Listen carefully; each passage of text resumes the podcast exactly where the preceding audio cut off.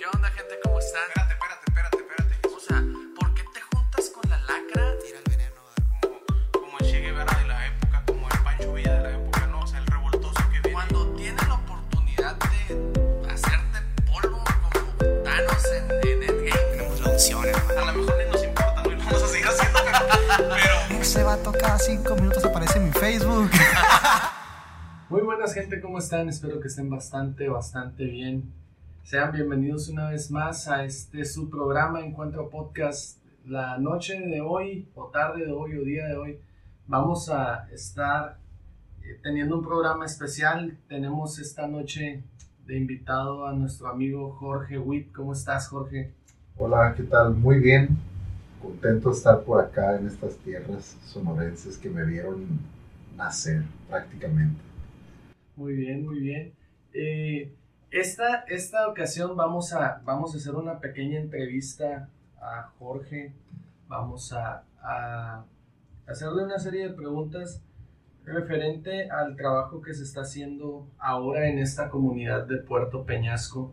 El trabajo que empieza el año pasado. Y cuéntanos, Jorge, ¿cómo, cómo surgió la idea de iniciar este, este movimiento? Bueno, eh, el movimiento como tal a la Mesa del Rey lo comenzamos hace cuatro años en la ciudad, de Culiacán. Teníamos algunos amigos que ya hacían cenas de gala para personas en situación de calle, de eso es de lo que se trata el movimiento como tal. Ah, y se ha hecho en Hermosillo a través de algunos amigos eh, en la ciudad de Nogales, en Agua Prieta, en Abojoa, en Obregón, en Los Mochis. Pero cuando nosotros comenzamos, ah, fui a visitar la ciudad de Navojoa para ver cómo lo hacían ellos, eh, a través de un amigo que ahora vive en Culiacán. Y me tocó estar, me tocó servir, me tocó ser parte de, me dijo, canta una canción. Y anduve conociendo todo el cómo hacían ellos una cena de gala. Ah, después de eso, yo regreso a Culiacán y platicando con algunos amigos, les digo, oigan, fíjense que pues estuvimos allá, ¿qué les parece si comenzamos a hacer algo aquí?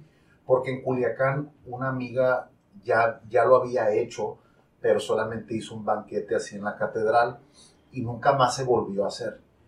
Entonces ahora cuando nosotros lo iniciamos dijimos vamos a tomar esto realmente y abrazar lo que es a la mesa del rey. Así es como nada más se llamaba. Ya cuando nosotros decidimos llamarlo movimiento, es porque nosotros deseábamos que en muchas ciudades hubiera esto y fuera el mismo movimiento, que fuéramos parte de algo que está en movimiento. Por eso es que no solamente es como, oh, hago una cena al año, no. Todo el año estoy en movimiento con el equipo, con personas, con voluntarios, etcétera, y eso es parte de cómo iniciamos. Ahora, la historia de cómo empezamos aquí en Peñasco, pues eh, creo que ya sabes un poco con el tema Sí. de Ángel toma decisiones de venir y, él dice, vamos, vamos, quiero abrir esto, quiero decirle sí a Dios a, Puerto Peñasco y él se vino y plantó el equipo aquí, la visión y creo que ha, hecho un increíble trabajo en eso porque un año y medio después todavía estamos aquí ahora. Claro, y, es algo bien, bien impresionante ver porque cuando personas se acercaron a Ángel y le dijeron, ¿sabes qué? Eh, yéndote tú esto se acaba. O sea, yéndote tú poniendo un pie fuera de Peñasco, tu equipo se desmorona y podemos ver que el resultado fue totalmente contrario. Y es, Sí. y es algo bien, bien suave de ver porque se ha mantenido, se ha mantenido y, y creemos que, que Dios tiene planes para esta comunidad por medio de esto. Así es. Eh, cuéntanos, Jorge, eh, ¿ha habido un antes y un después en las ciudades donde llega este movimiento? O sea, ¿cuál es el cambio que has visto en las ciudades, en las comunidades donde ha llegado a la mesa del rey? Sí, yo, yo creo que sí, no, a lo mejor de pronto no son cambios drásticos que notas un impacto como tal. Por, cuando nosotros hacemos la cena, vemos un impacto porque fue un evento en el cual abarcaste mucha gente. Pero cuando hacemos ah, otro tipo de actividades, por ejemplo en Culiacán, somos parte del mismo movimiento, pero ellos cada domingo están haciendo un comedor en las vías del tren. Entonces ellos están teniendo más de cerca cada semana contacto con las personas.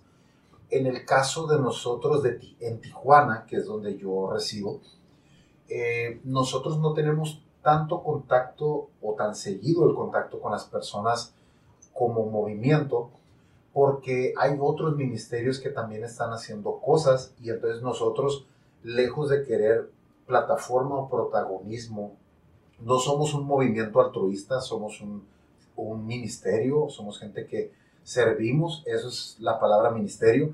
Entonces, lo que hacemos es ir con los otros ministerios para apoyarles en lo que ya están haciendo. Es el caso de Zona Red en Tijuana, es el caso de Casa Celá, es el caso de No Más Cuartos Vacíos, de Ilumina, La Misión, o sea, hay un montón de ministerios, dos K misiones, que están haciendo ya un trabajo increíble y entonces lo que nosotros hacemos es sumarnos. Ahora, si ha habido un impacto, sí. No significa que no es tan importante, sino que en cada ciudad de pronto, una de las características que creo que puede notarse bastante es que las mismas personas nos dicen, oye, hay gente que viene y me da de comer y está padre, me alimentan un poco la panza, ¿no?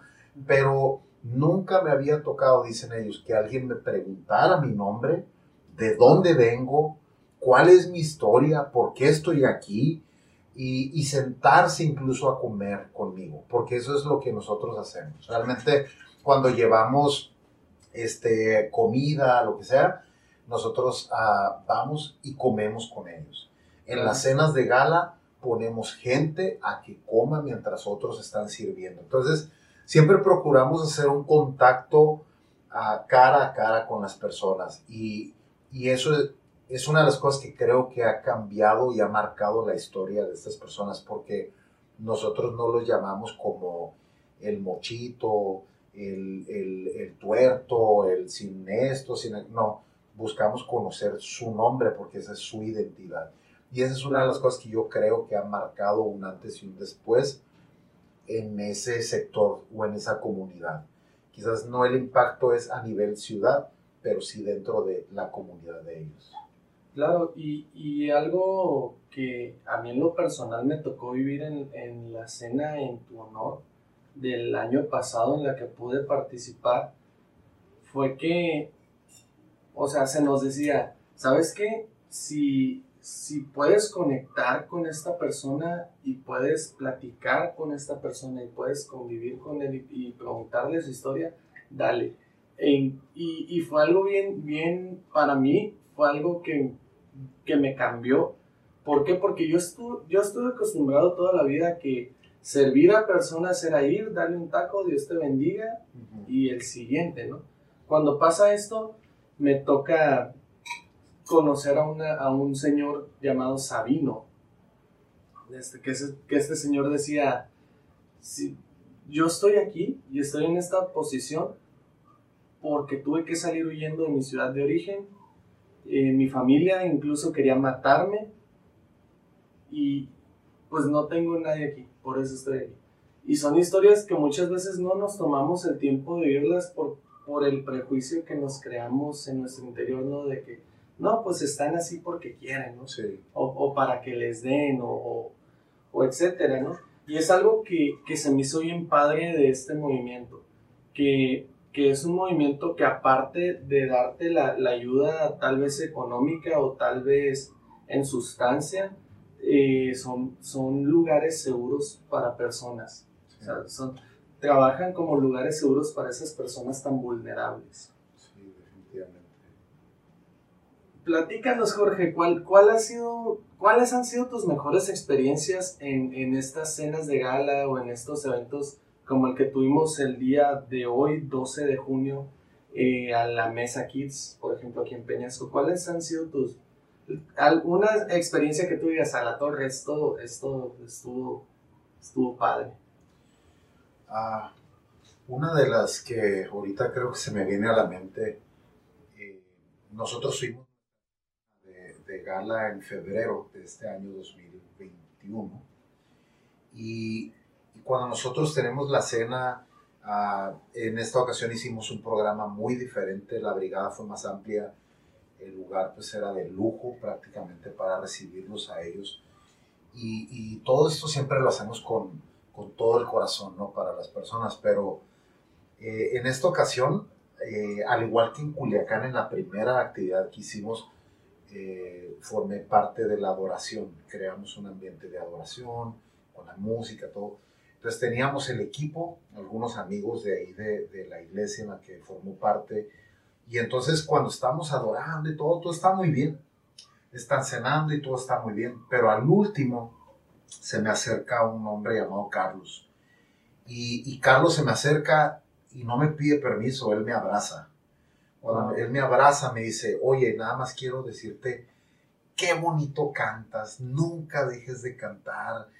Tu voz tuvo un impacto en mi corazón que cuando estabas adorando podía sentir el amor y la bondad de Dios hacia mi vida. Y nomás te quiero decir que nunca dejes de cantar porque esto está cambiando las vidas de personas.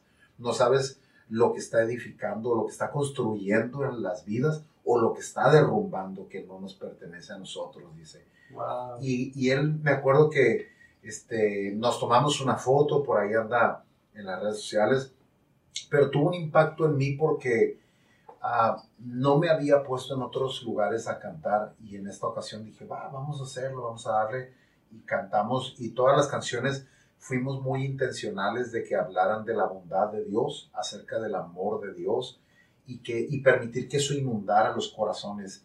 Y al él venir a decirme eso, me mostraba que lo que estábamos cantando y declarando sobre ese lugar y sobre ellos había tenido ese impacto tan fuerte.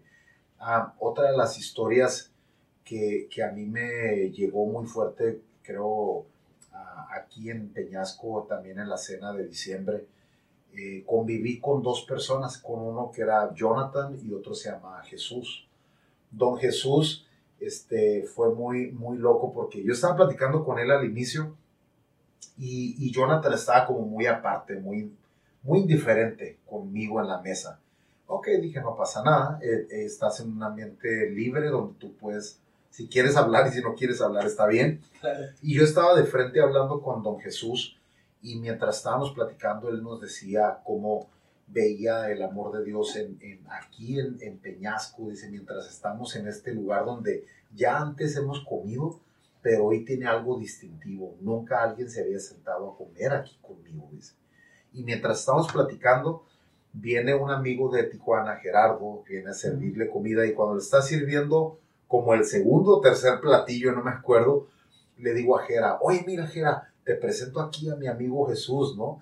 Oh, mucho gusto. Y en eso, cuando ellos cruzan mirada, eh, eh, Jesús se llena de lágrimas y empieza a llorar. Entonces, ah, Gera es súper abrazador. Sí, claro. Él se sentó, lo abrazó y empieza, y Gera también empieza a tener un encuentro con Dios a través de la mirada de, de Jesús, de nuestro amigo Jesús de las vidas, ¿no? Claro. Entonces, em, ellos empiezan a platicar y entonces yo empiezo a tratar de conectar con Jonathan, que estaba a un lado de mí. Entonces él me empieza a platicar de cómo perdió su familia, perdió todo lo que él tenía y ahora se, había, se encontraba en una situación de calle y que como dices tú, no es porque, ah, es la vida que quiere, no, ¿quién quiere esa vida? Nadie. Claro.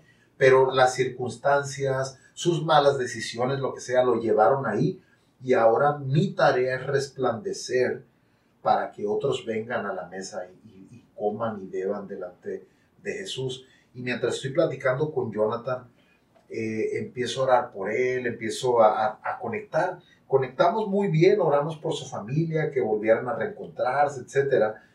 Y cuando ya logro que, que ya terminamos nuestra conversación, Jonathan y yo, volteo a la entrada de, de ahí de la fundación. Y veo que Jesús va de salida, don Jesús. Si yo corro, me acuerdo que, que, voy a prisa, y don Jesús, ¿cómo que se va, no? Sin despedirse, ¿no? Y acá, entonces se regresa y me dice, gracias, gracias por la cena, dice, estuvo muy rica la birria, todo, dice, estuvo muy bueno. Y ya le dije, gracias por haber venido, gracias por darnos el honor de servirte. Y mi impulso fue, me quito una bufanda que era mi favorita, yo tenía como 3, 4 años con esa bufanda, una muy gruesa, muy amplia y me la quito y se la pongo, pero le cubro su cabeza, pues peloncito, ¿no? Él, Ajá. le cubro su cabeza y se llena de lágrimas y me dice, ay, hijo, dice, ¿por qué haces esto? Y yo le digo, porque te queremos, porque eres una bendición para esta ciudad. Entonces, cuando, cuando estoy teniendo esa conversación con él, él me dice, te voy a decir algo, me dice, porque ya me pusiste la bufanda. Desde que yo te di la bufanda puesta, me dijo, yo dije, qué bonita bufanda, pero yo no quise ser abusivo. Ya me dieron ropa, me dieron comida, me dieron este, más eh, chocolate caliente. O sea, ya me han dado tanto que no voy a ser abusivo y te voy a pedir la bufanda.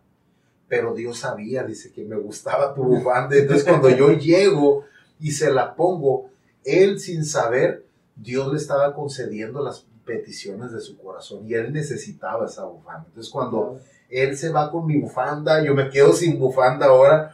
De, ha pasado medio año y no encuentro una bufanda que me guste como esa, pero me encanta el cómo en su mirada yo pude ver el, el agradecimiento.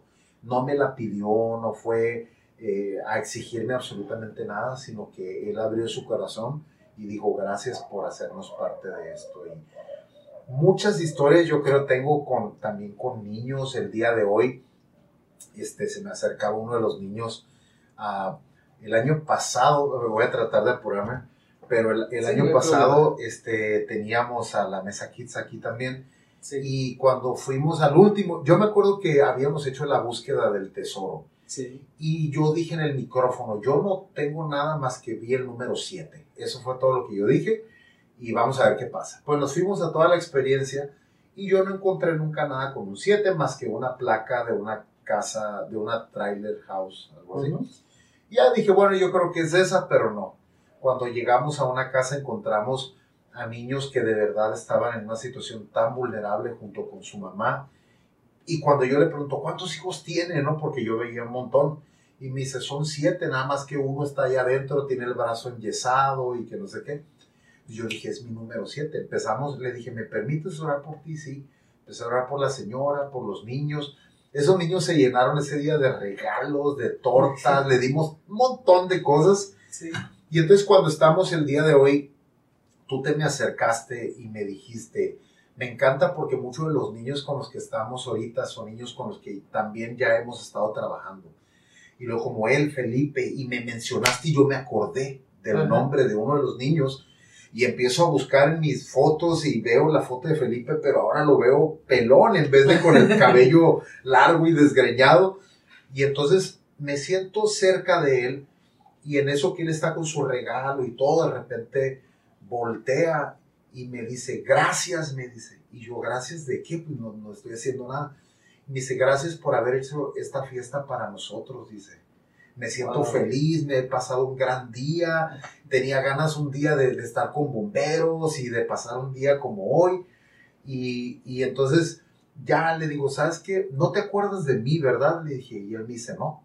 Entonces saco una de las fotos de la página de la Mesa del Rey de Peñasco, donde yo estoy orando por su mamá. Y me dice, sí, ya me acordé de ti. Y, y tú y otro flaco, ¿no? Me dice, estaban y que no sé qué. Entonces, ya de ángel. Entonces empezamos a platicar. Y le digo, ven, vamos a tomarnos una foto, le digo, y sonríe, se ve tan, tan alegre. Pero para mí tuvo un impacto el cómo él estaba tan agradecido de decir, oye, gracias por haber hecho esta fiesta para nosotros. Gracias por haber dejado sus cosas para tomarse seis, siete, ocho horas para tener esta actividad, ¿no? Y, y eso yo creo, a veces creemos que nosotros estamos haciendo algo bueno por ellos, cuando realmente estas personas en situación de calle o vulnerable están cambiando nuestros corazones y Claro, nos hacen más sensibles. claro. Y algo que, que también eh, para, para comentar un poco de mi postura, algo que, que se me hizo también, eh, hablando del año pasado, que se me hizo bien, bien fuerte, bien, bien padre, fue que, no sé si recuerdas que fuimos en la mañana a juntar la basura, ¿no? De las casas. Sí, sí. vamos, vamos como experiencia misionera a juntar la- las basuras de las casas, llegamos a las casas a conectar y decimos, oye, ¿nos podemos llevar tu basura? Y mirábamos si había niños, tomábamos sus datos, etcétera, ¿no? Pero cuando volvemos en la tarde a entregar los juguetes, pues muchos niños estaban dentro de su casa, ¿no? Mm, Viviendo su vida, su día a día normal. Pero hubo un, un caso donde al final de la calle, ya, o sea, incluso estaban a un lado de la vía del tren. Ajá. Desde, estaban, eran una parejita de niños, una niña y un niño, de alrededor entre 5 y 7 años, y estaban cambiados, estaban bañados, y estaban corriendo en medio de la calle, voltean y miran a mi esposa Lili y a mí, y salen corriendo y gritando hacia adentro de su casa, ¡Sí vinieron! ¡Sí vinieron! Sabíamos que iban a venir. Y fue algo como que, ouch. O sea, confiaron en nosotros y, y o sea, pusieron su confianza en nosotros porque vieron algo. Vieron que no íbamos solo por, por tal vez por, por mero altruismo o por algo, sino que Dios se reflejó en eso. Y para los que no saben, Jorge, para los que tal vez no entienden el término, ¿qué es la búsqueda del tesoro? Bueno, la búsqueda del tesoro prácticamente es poderle preguntar a Dios eh, que Él te pueda dar pistas acerca de con qué personas vas a conectar. Eh, alguien de pronto, por ejemplo, eh, hace dos meses más o menos tuvimos una worship night eh, a través de Contracultura y, y fue algo sencillo porque nosotros procurábamos ser tan minimalistas como decir, no se trata de cuántos instrumentos hay, sino que tú eres el instrumento. Pero también fue una, un coaching pequeño para salir a evangelizar con los lenguajes del amor. Entonces al siguiente día que ya nos reunimos para hacer el evangelismo, yo les digo a todos los chicos, yo sé que a lo mejor muchos de ustedes no saben qué es esto, solamente pregúntenle, Espíritu Santo, ¿con quién me voy a encontrar hoy? ¿A quién quieres que yo le hable? Y, y una de las chicas, eh, eh, Miriam se llama ella en Tijuana, Miriam Ríos, y ella me acuerdo que dijo, vi una playera color tal, ¿no? La verdad no me acuerdo exactamente de ahorita el color, pero ella lo expresa y dice, bueno, a ver si encuentro algo así, nada más como, ok. Cuando nosotros llegamos a, al Soriana, donde íbamos a, a hacer el punto de reunión para hacer las, las actividades de evangelismo, que iban a limpiar vidrios, iban a regalar aguas, ah, iban a, a dar cartas a las personas, entonces traíamos todo un eh, abrazos gratis, todo lo que son los lenguajes del amor, este tiempo de calidad, escuchar a las personas, etcétera. Entonces, cuan- en cuanto nosotros vamos llegando a la Soriana y, y estamos reuniéndonos, llega una camioneta y, y- vemos simplemente, nos llama la atención porque llegan como con una urgencia y abren el cofre y el cofre viene encendido completamente en llamas. Viene encendido, entonces nosotros volteamos y vimos las llamas que salían de- del motor y nosotros fue como, volteamos a vernos y nadie le dijo a uno de los chicos del equipo de, de- no de la mesa del rey, sino de los que iban ahí, corrió por las aguas que llevábamos para regalar. Habíamos comprado unas charolas grandes de puras botellitas y les habíamos puesto un sticker con un mensaje de, de- de esperanza para ellos. Entonces cuando sale este chavo se trae toda la charola y abrir botellitas y entonces todos los que íbamos abriendo botellitas y echándole, echándole, echándole al motor, de manera que lo apagamos por completo, gracias a Dios, con una charola de 40 botellas de agua. Y cuando lo apagamos fue muy loco porque la chica esta Miriam está aterrada y dice, una de las niñas que viene en esa camioneta trae la camiseta que yo vi en el color que yo vi, o sea, entonces decía como, no llegamos, mira, yo estoy, nomás de recordar que el hecho de la bondad de Dios, de cómo llegamos justo a tiempo, si hubiéramos llegado antes y repartimos todas las aguas, o si no llegamos a ese punto, esa camioneta venía tirando aceite y gasolina. Uy, Entonces, eh, eh, real, eh, era horrible las llamas que estaba y se estaba metiendo hacia abajo. De abajo le estábamos aventando agua también para que se apagara y no, no cayera. Eh, y fue una locura. Entonces, cuando esta niña se acerca con la familia, alguien más había visto el número de cantidad de personas que venían y era el mismo número que había visto en su búsqueda de tesoro. Entonces, realmente eran pistas que Dios de alguna manera nos había dado para saber, va a llegar una familia y van a tener que atender esa situación. Tan loco fue, me estoy acordando ahorita, y si quieren luego pueden buscar las fotos en mi Facebook, Sí. que ah, llamaron a los bomberos y los bomberos llegaron cuando ya habíamos apagado el carro y los bomberos nos aplaudieron diciendo hicieron un trabajo mucho antes de que nosotros llegáramos. Y fue loco el día de hoy, tuvimos bomberos también, me estoy acordando que qué interesante no tener pistas así, pero ahí es donde dices tú, puedo ver a Dios en todo y a veces súper espiritualizamos, como decís, ah, que Dios me hable en una visión y hay, hay necesidades cerca de ti en las cuales tú puedes atender. Claro. ¿Qué- ¿Por qué pedimos pistas a Dios? Porque a veces no somos tan atentos a la necesidad. La necesidad puede estar tan cerca de ti, solo necesitas voltear y ver la pista que Dios te dio. Claro. Sí, y ¿qué, qué es lo que a ti te motiva a seguir en esto? O sea, ¿qué, qué es lo que dices? Ah, me levanto en las mañanas y esto me hace continuar. Yo creo que podemos hacer muchas cosas sin ser. Y una de las cosas que, ah, que hemos comprendido es que todo tiene que tener un fundamento y la, el fundamento en la Biblia es amor. Y no amor de ese romanticismo de, ay, sí, porque siento maripositas cuando veo gente en la calle y quiero ayudar. No. Amar implica sacrificio, amar implica esperar, amar implica no ser envidioso, amar no implica no buscar lo suyo, no envanecerse. Y todo eso es lo que dice Corintios 13.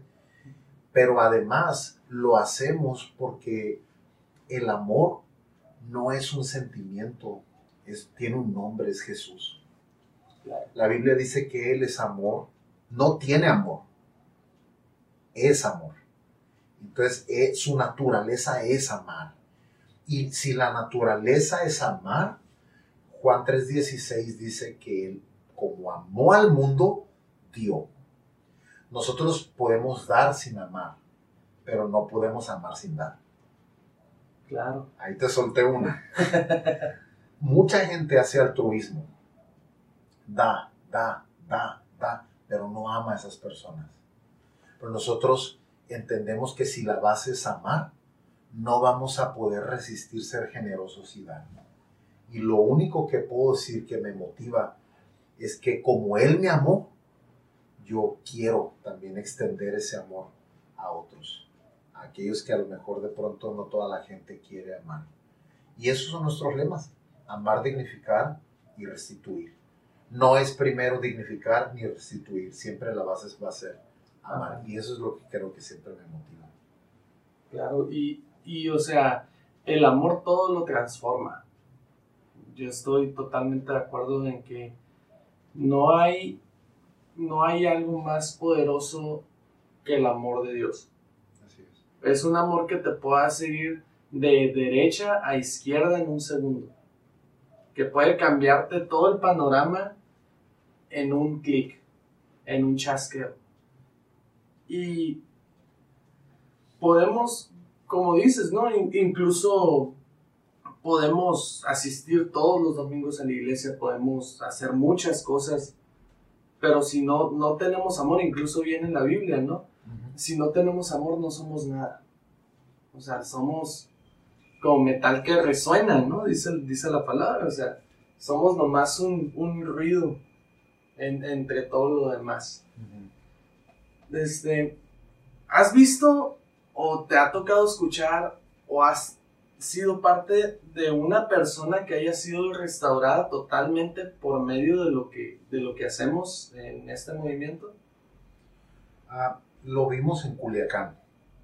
Y yo creo, ah, siempre agarramos una de esas historias, pero esta, había una pareja que vivía abajo del puente y su cuarto o donde vivían pues tenían un altero de, de pura ropa vieja o sucia o no sé, y ellos se, se metían adentro como que era su casa, no era su pared, era un montón de ropa. Wow. Y entonces nosotros empezamos a ir a visitarles. a ellos se llaman Pablo y Alma. Y, y entonces Cuando nosotros llegábamos, conectábamos con ellos, empezamos a disfrutar el conocerles, el estar con ellos, conocer su historia. Ella era mucho más grande que él. Y entonces, ah, en un momento cuando yo ya decido irme a Tijuana a vivir, el equipo sigue trabajando con ellos. Los meten a un centro de rehabilitación, empiezan a caminar el proceso con ellos. Ya ellos deciden separarse más adelante, pero también habían estado ya eh, teniendo un trabajo estable Wow. y rentando su casa en vez de estar viviendo en el puente. Y, y fue muy loco porque en la ciudad de Culiacán yo pastoreé por cinco años y ellos asistían los domingos a la iglesia con nosotros.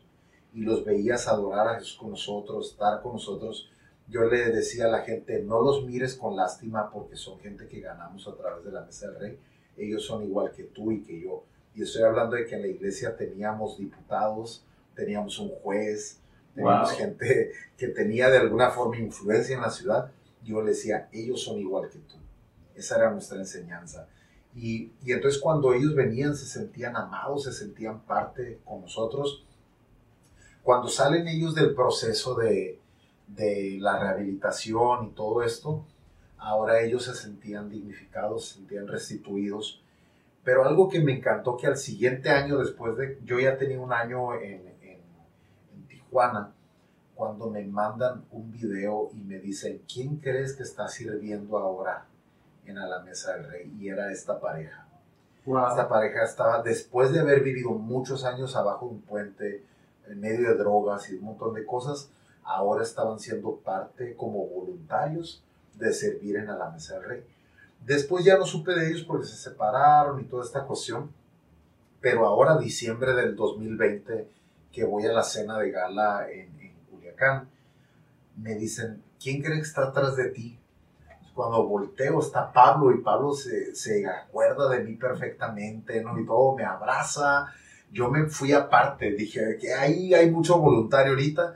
Yo fui a platicar con él, ¿cómo has estado? ¿Qué estás haciendo? Estoy trabajando aquí de guardia y me empieza a platicar. Yo le digo, ¿pero qué onda? O sea, han pasado cuatro años y te has mantenido. Y él dice, sí, sí, porque encontré un lugar donde fui amado, un lugar donde, donde me cambió la vida y ahora estoy, y él estaba sirviendo como guardia ahí Ajá. en la cena de la mesa del rey todavía, ¿no?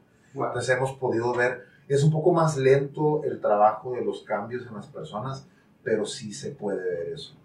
Claro.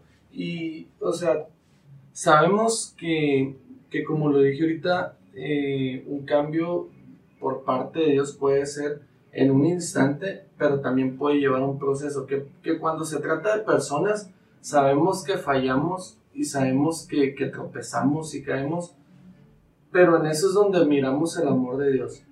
O sea, que al caer, cuando, y, y lo platicábamos en el primer podcast, que cuando Él tiene la posición de venir y, y lanzar la primera piedra en nuestra contra, Él nos dice, levántate y sigue.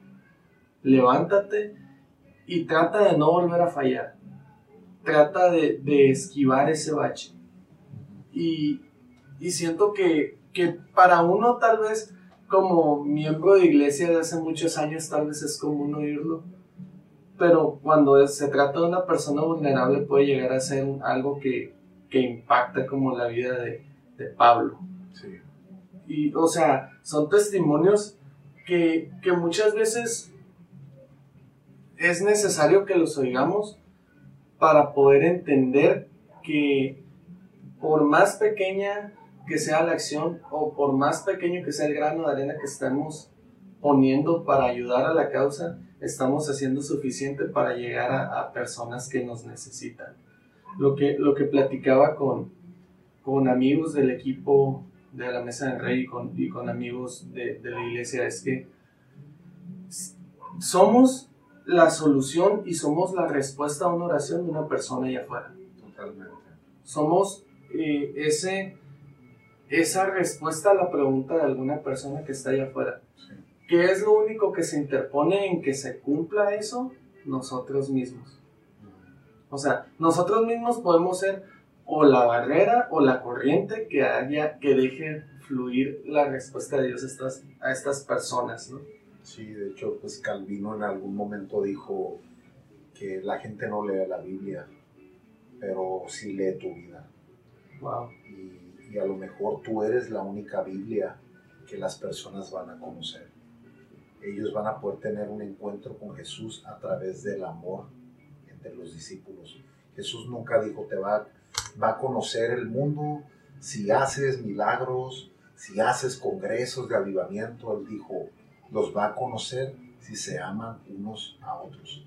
La cosa es que como iglesia eh, anteponemos o oponemos catálogo de pecados. Y yo digo, espérame, eh, una vez Steven Richards dijo, ¿qué es un cristiano? Dice, y dice, soy un mendigo o un ex mendigo diciéndole a un mendigo dónde encontrar pan. Es decir, así como una persona que no conoce a Dios y que no tiene alimento, yo soy uno que fue un día como él y que nada más le puede decir, hey, ven a la casa del Padre porque ahí hay pan. Pero hacemos como un catálogo de pecadores y para mí resulta muy, muy impactante no solamente el ver estos cambios de los cuales estamos hablando acerca de personas en situación de calle, sino también dices tú, bueno, es que ellos usan drogas, sí, pero usted está en una iglesia de chismosa. Wow. O, ah, es que eh, este cuate ah, vive en la calle y, e- y es, un, es un malandrín. Sí, pero tú eres un cuate que pide prestar y nunca pagas. Para mí es igual de malandrín que el que anda robando, ¿me explico? Entonces a veces catalogamos cuando la misma gracia de Dios que es para ellos es para nosotros. La Así es. Dosis de gracia que nosotros recibimos, ellos la necesitan. De a quién le corresponde dársela a la iglesia. Y con la iglesia me refiero a un grupo de personas, no solamente que se reúne el domingo para tener una reunión bien padre, sino que de lunes a sábado vive la vida de Cristo afuera, mostrando a Jesús en donde trabajas. Si eres un buen empleado, tú muestras a Jesús. Si eres un buen hijo, tú muestras a Jesús. Si eres un buen esposo, una buena esposa, tú muestras a Jesús. Cuando no, estamos careciendo de ese carácter de Cristo. Y entonces yo también soy un mendigo que necesita volver a la casa del Padre. Claro. Y está, está bien duro porque llegamos a, a veces a, a este punto de que soy perdonado y tomamos esa posición que tomaron los fariseos. O sea, que sabes que pues aquí dice, en, en la ley dice que tiene que morir apedreada. Y, y tomamos ese papel como de verdugos cuando sabemos que estuvimos en esa posición y fuimos perdonados. Y, y o sea, siento que, que es un proceso que tenemos que pasar todos porque yo también lo viví. Yo también estuve en, en algún punto de mi vida como, como ese que tú sí, tú no, tú sí, tú no. Pero tuvo, tuve que tener un, un encuentro con Dios, un tope con la realidad para poder entender que, que no era de esa manera, ¿no? De que si fui perdonado, todo lo que tengo que hacer es ese perdón que se me dio, entregarlo a alguien más, ese amor que se me dio, darlo a alguien más que lo necesite. Y, y para finalizar, eh, ¿qué es lo que se viene más adelante para tanto para el movimiento de la Mesa del Rey como para, como para Contracultura y también para ti, Jorge? ¿Qué es, ¿Qué es lo que sigue? ¿Qué es lo que tú dices? Esta es la siguiente meta, yo visualizo esto. Bueno, como, como movimiento, yo creo, eh, de la Mesa del Rey, vienen varias cosas, ¿no? Una ah, que estamos empezando a trabajar ahorita. Hasta ahorita hemos trabajado como ministerio, pero hay mucha gente que de pronto quiere sembrar o quiere ser parte y, hablamos de donaciones y todo esto, entonces empezamos a- ¿cómo te diré? Como a trabajar este proceso de ser una asociación civil registrada para afuera. Podemos seguir siendo un ministerio, pero para afuera para poder tener esos ingresos, donaciones, lo que sea, eh, tener un registro. La otra cosa que ahorita estamos ya empezando a entrarle es la parte de tener una casa, no de rehabilitación porque no es para detox, es realmente para gente que está en situación de calle, que necesita eh, un lugar seguro y nosotros queremos ser ese lugar seguro para ellos.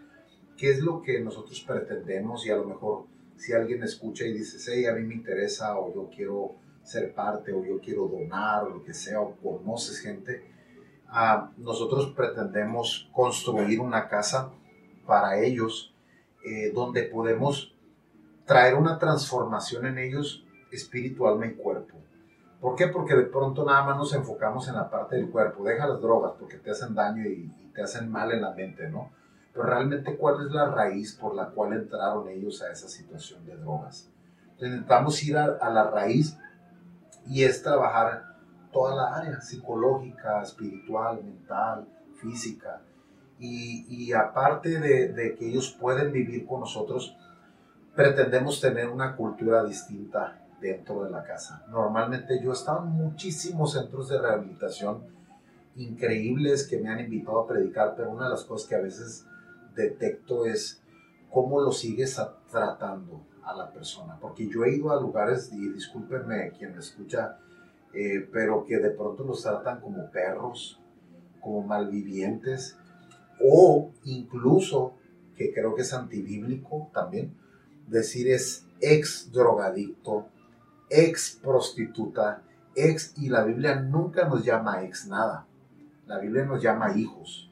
Para Dios no existe el ex esto, el ex fornicario, el ex pornográfico. El, para Jesús no existe eso. Esa historia fue borrada por su sangre y nosotros queremos que ellos no sean los ex indigentes.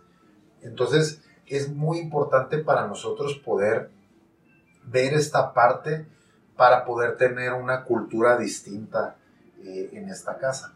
¿Cómo es tratarlos dignamente? Recordarles quiénes son, recordarles que son valiosos, recordarles que ellos son importantes para nosotros.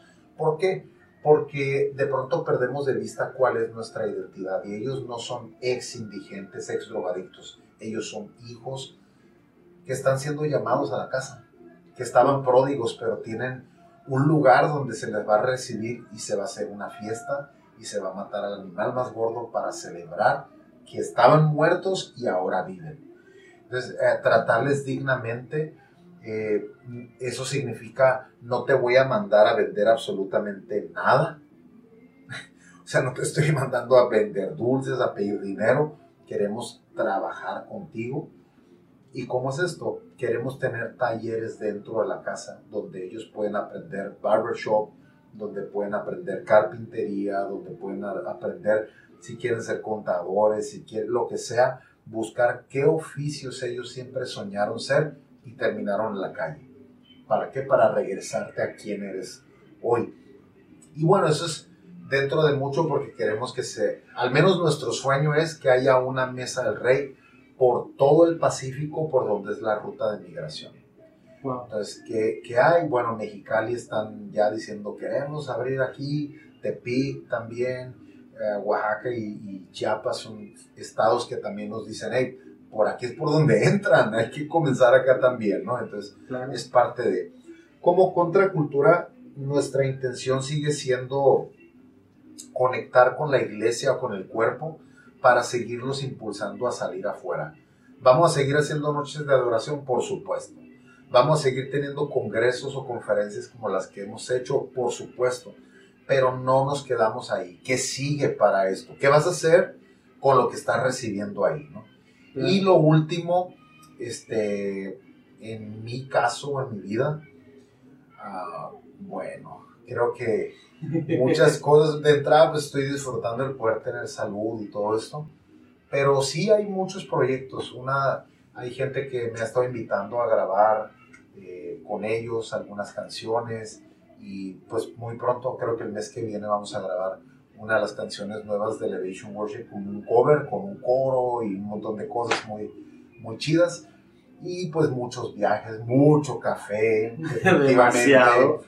y pues sí, eh, yo creo que seguir soñando con Dios, yo creo que Dios uh, no hay casualidades, Dios tiene planes buenos con nosotros. Claro que sí. Muchas gracias Jorge por tomarte el tiempo en esta noche tan, tan cálida de, de verano. Cansados de camino. cansados, cansados después de haber trabajado ocho horas con niños, de haber bailado con ellos, de haber brincado con ellos, de haber hasta jugado con ellos.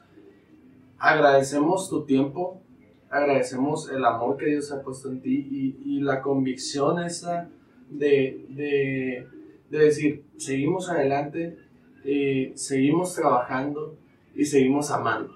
Así es. Quien se quiere sumar es bienvenido. En los equipos puedes buscar en Facebook o Instagram a la Mesa del Rey y te aparece Tijuana, te aparece Peñasco, te aparece Culiacán, Tepic, como las que están ya oficialmente como Movimiento a la Mesa del Rey. Y puedes ser parte en especie, en economía o tus manos. Eh, la verdad es que yo siempre que digo que un par de manos son buenísimas. Y para quien dice es que ese no es mi llamado, ese no es mi ministerio, yo siempre les digo, tu ministerio es un misterio, ¿no? Así Claro. que hay que entender.